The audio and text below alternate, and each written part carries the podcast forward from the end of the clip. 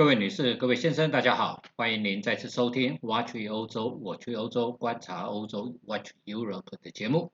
我是台湾瑞士单国深度旅游专家，也是漫游旅人的瑞士作者发哥杨振发。本节目由泰永旅行社赞助提供。泰永旅行社是台湾瑞士单国深度旅游专家，深度经营瑞士、纽西兰、欧亚美非以及南极等地。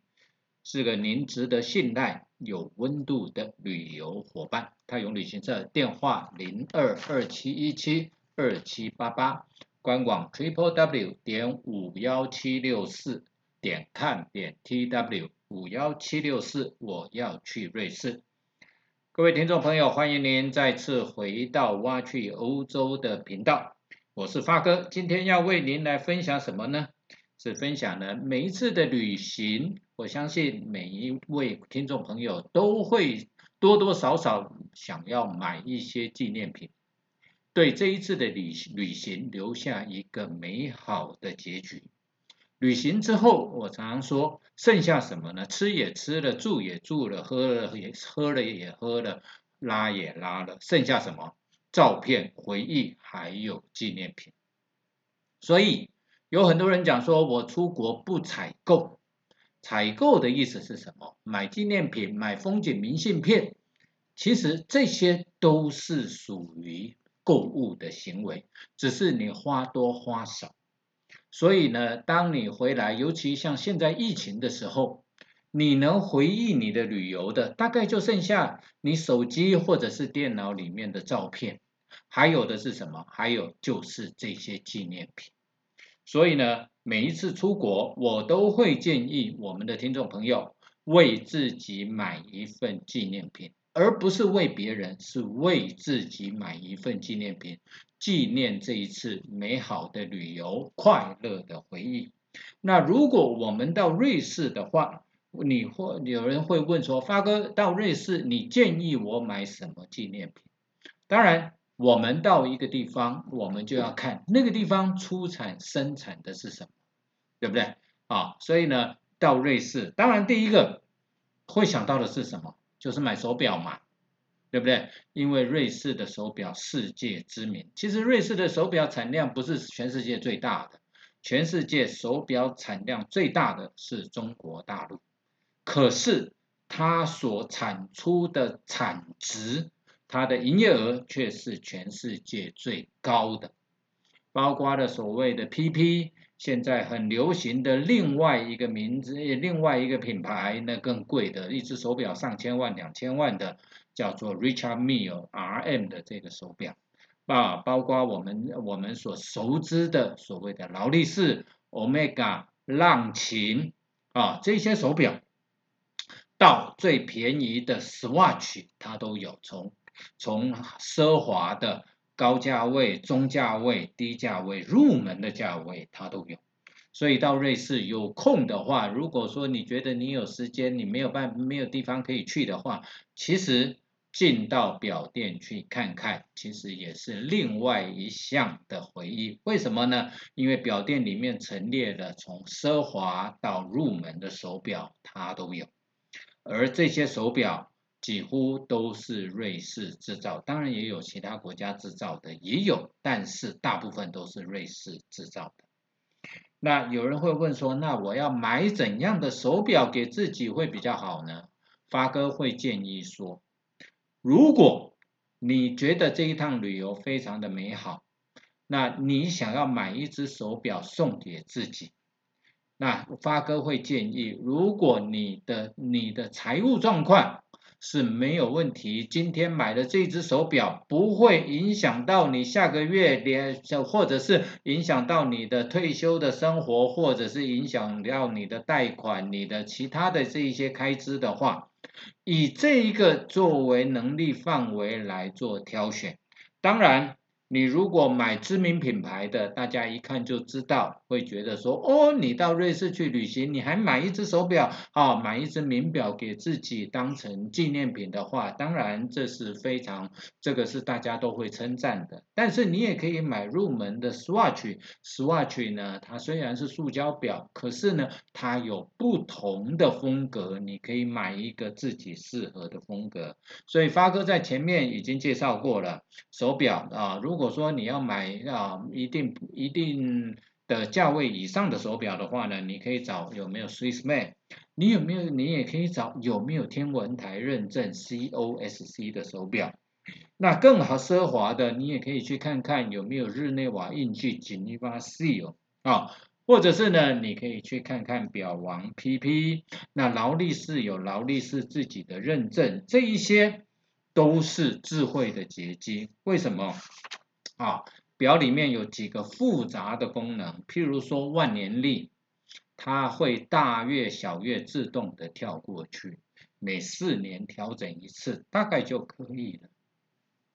譬如说陀飞轮，手表制造的时候都是平放的，可是呢，呃，不晓得大家有没有发觉，当你戴手表的时候，大部分的时间你的手表跟地面是呈垂直的，所以这种情况之下。可你啊，你的手表的运作的准准确度可能会受到地心引力的影响，所以这种情况之下，宝鸡就发明了一个装置啊，陀飞轮的这一个可以去调教你这个时间的精准度，所以呢，这个也是另外一个非常非常复杂困难的一个技术，叫做陀飞轮。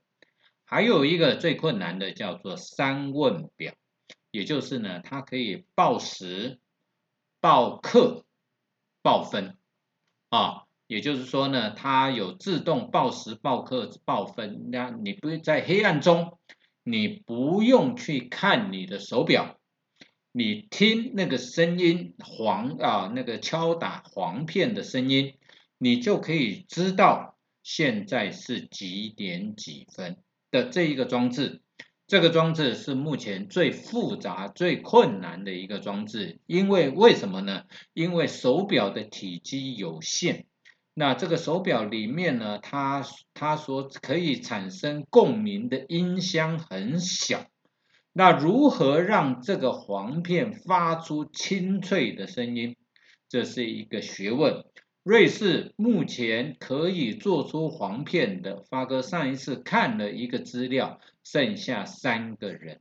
这三位师傅不晓得有没有收徒弟。如果他没有收徒弟，这三位师傅如果不幸消失了，那接下来就没有人会制造黄片哦，啊，好听的黄片。所以呢，这些都是手表里面一些复杂的功能啊，所以有时候。有很多人喜欢透明的表背，为什么？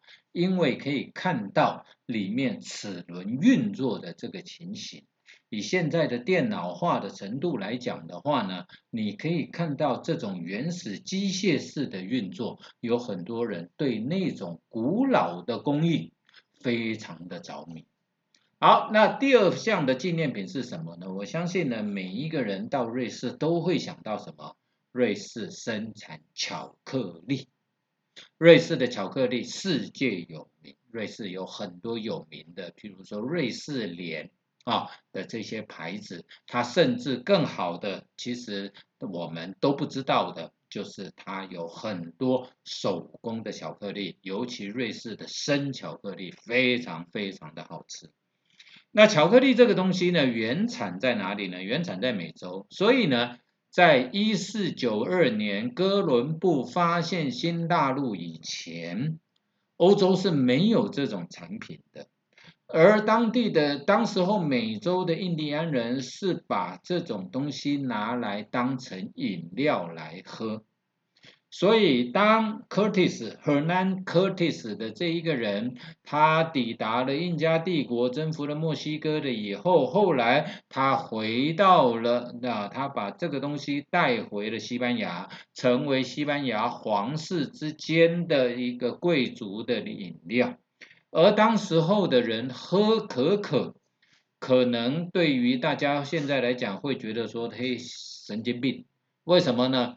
因为它有时候会加辣椒、加胡椒、加一些香料在里面，然后喝下去那难喝的要死。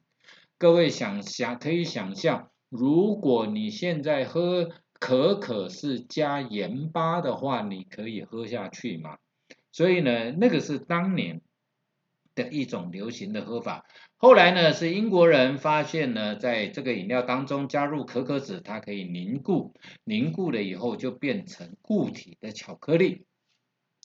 在接下来呢，是瑞士人，在一八七五年的时候，有一个叫 Daniel Peter 的这一个人，他发现呢，这个加入可可以后，再加入牛奶，再加入再去搅拌的话呢，加入合适合的这个一定比例的这个牛奶了以后，这个巧克力更好吃。所以这种情况之下，他就他就发明了这种叫做牛奶巧克力。后来他他本来是一个什么蜡烛做蜡烛的工匠，后来他加入了雀巢食品，然后呢把这个东西就带入了雀巢食品，雀巢食品就开始做巧克力。那这个这个呢到后来呢，他们又发明了一个用锡箔纸。来包装这个巧克力，让巧克力可以随时携带。那你就可以呢，呃，在冬天的时候，尤其是需要热量的时候，拿一块甜甜的巧克力放在嘴巴里面，或者是在二次世界大战的时候，我们现在去看这些电影，美国大兵看到一些饥饿的欧洲的这些儿童呢，这从。从这个口袋里面掏出来要送给这些小孩的东西是什么？就是巧克力。所以呢，在瑞士，巧克力是一个很有名哈，很多人买的伴手礼。那发哥会建议，如果说你是要买回来送人呢，很多人都说发哥很坏。为什么呢？到到超市去买工那种工业式啊大量生产的这种巧克力，比如说瑞士莲啊这些就可以了。那如果说你要买来自己吃的话，但是这些保存期限都不不久哦，那就是去买手工巧克力。那手工巧克力呢有很多的品牌啊，呃那像 Springly 啊，Spr Springly。这一个这一个品牌，它就有很多的在苏黎世啊，在在苏黎世有很多，它有好几家的咖啡厅，里面就有卖巧克力。在伯恩的这一个大街上面，距离距离这个爱因斯坦的故居不远的地方，有一个非常漂亮的一个巧克力店，它进去还禁止你拍照的一个巧克力店，那里面也卖了很高级的巧克力。那在因特拉根啊，因特拉根有一个餐厅叫 Shoe，Shoe 是鞋子的意思。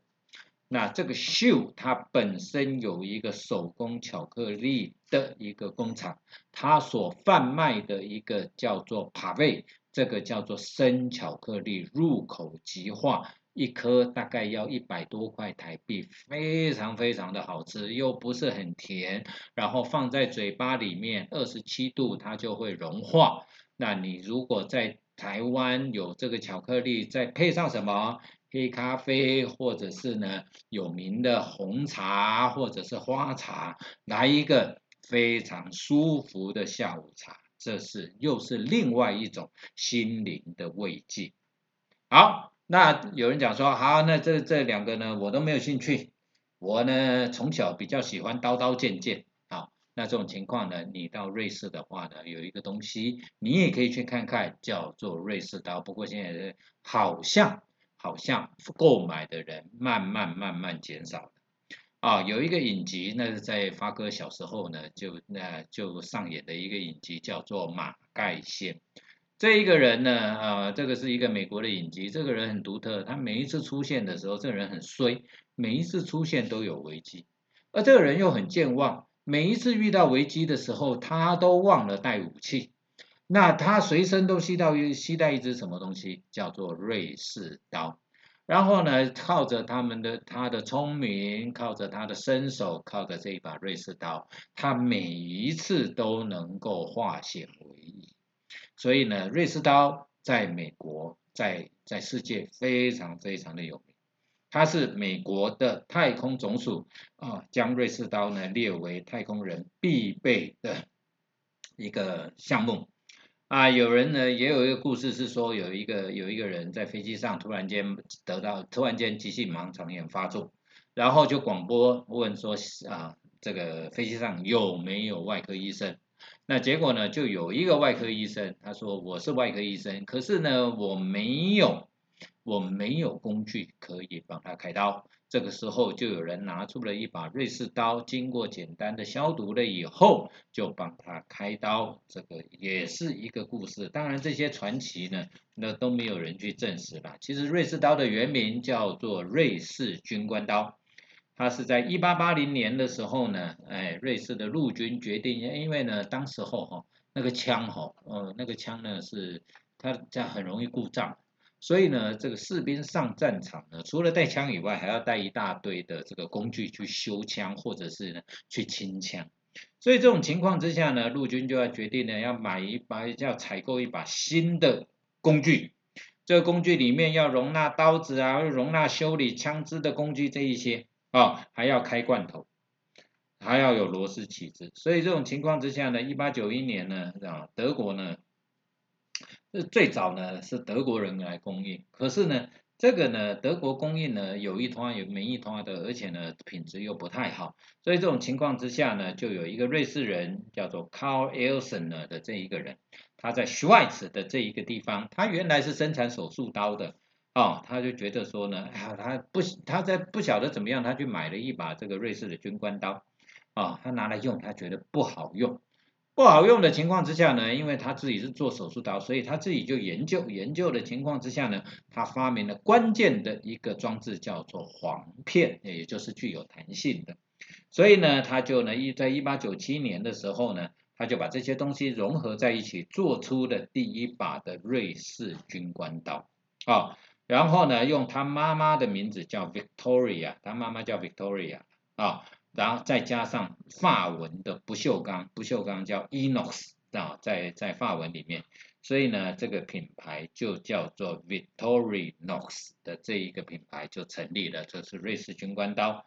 啊，那因为呢，后来竞争者出去也出列了，后来也也有一个叫做 Wenger 啊，Wenger 的这一个，他也做出了同样的东西，所以呢，瑞士就跟两个公司买了。然后在二次世界大战结束了以后呢，美国的这个些美军呢要回瑞士，要回美国啊，要回美国的时候，总是呢要带点纪念品回去，所以那个时候有钱的这些士兵就买劳力士，所以造成劳力士在美国也非常非常的有名。那也有部分的人就去买了瑞士刀回去送人，所以瑞士刀就在美国啊，它就呃变得非常非常的流行啊。那温格呢曾经生产了一个瑞士刀呢，具有一百四十一种功能啊，所以呢这个呢是是目前的世界纪录啊。维氏呢，则去生产的一支一支瑞士刀呢，十一磅，十一磅是多少？大概呢五公斤。所以呢，这些都是世界纪录啊！你可以呢到 Schweiz 的这些 Schweiz 有一个瑞士刀的博物馆，如果你有兴趣，你倒是可以去参观。啊，在之前以前很多人到瑞士都会问说，我要买咕咕钟，我要买咕咕钟。那咕咕钟呢？一般的人都以为是瑞士发明的，其实真正的那个咕咕咕咕的那一个装置是德国的黑森林的人发明的啦。那后来呢，是因为瑞士人呢，他也来做这个东西，他那因为瑞士的手表非常有名，接下来呢，让他的咕咕钟呢变成了比比黑森林的咕咕钟还有名。所以呢，很多人都认为说瑞士是咕咕钟的原产地，其实不是。其实瑞士啊，其实原产地是黑森林的。那在以前，很多人在啊出门旅行了以后，买一个钟回来挂在家里面。那现在的人因为怕麻烦呐，因为那个咕咕钟呢又要去拉那个拉那个纺锤，可是呢很多人拉错，拉锤子，拉锤子就坏掉了。其实要拉线啊，不是拉锤子。啊，所以这种情况之下呢，那因为体积比较大，又要提上飞机或者是托运的时候又怕坏掉，所以呢，现在买的人渐渐渐渐的减少了。那到瑞士呢，当然你瑞士是一个户外活动的地方，你可以去买它的户外活动的用品，譬如说呢，Gore-Tex 的衣服啊，登山的这些登山的装备啦，这些东西呢，哈，鞋子啦，啊，户外运动所穿的裤子啦，这些呢。其实，在瑞士买是很划算，尤其是有一个品牌叫长毛象马木特，那个是瑞士人是设计，但不是瑞士人，那不在瑞士制造了。